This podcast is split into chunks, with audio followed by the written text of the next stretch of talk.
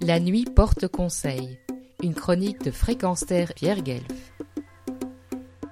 Je comprends mieux l'étranger d'Albert Camus et son incomparable ambiance algéroise après avoir lu Le premier homme du même auteur quand il y décrit par le détail sa jeunesse.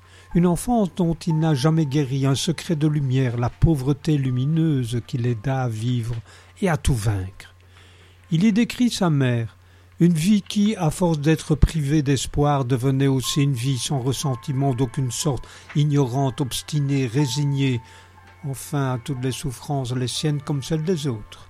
Il dit qu'elle avait la mémoire enténébrée, et il précisa que la mémoire des pauvres est moins nourrie que celle des riches, elle a moins de repères dans l'espace. Mais il ajouta que, bien sûr, il y a la mémoire du cœur dont on dit qu'elle est la plus sûre, mais le cœur s'use, à la peine et au travail.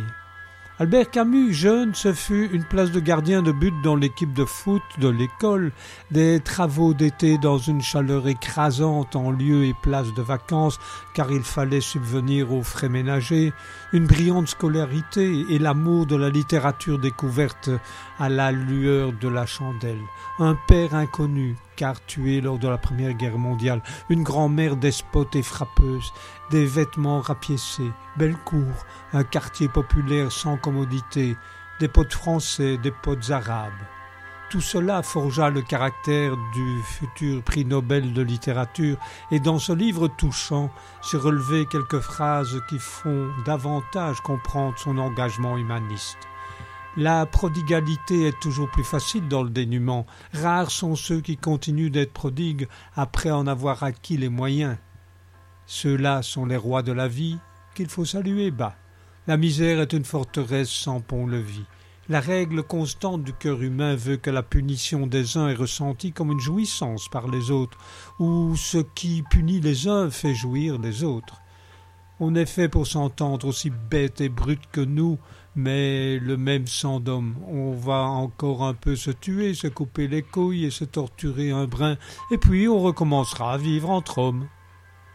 Le berger kabyle, qui sur sa montagne pelée et rongée par le soleil regarde passer les cigognes en rêvant à ce nord d'où elles arrivent après un long voyage, peut rêver tout le jour.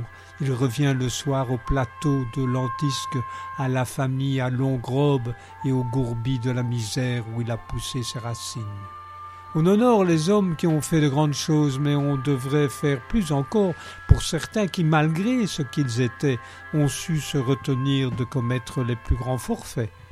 Finalement, il n'y a que le mystère de la pauvreté qui fait les êtres sans nom et sans passé.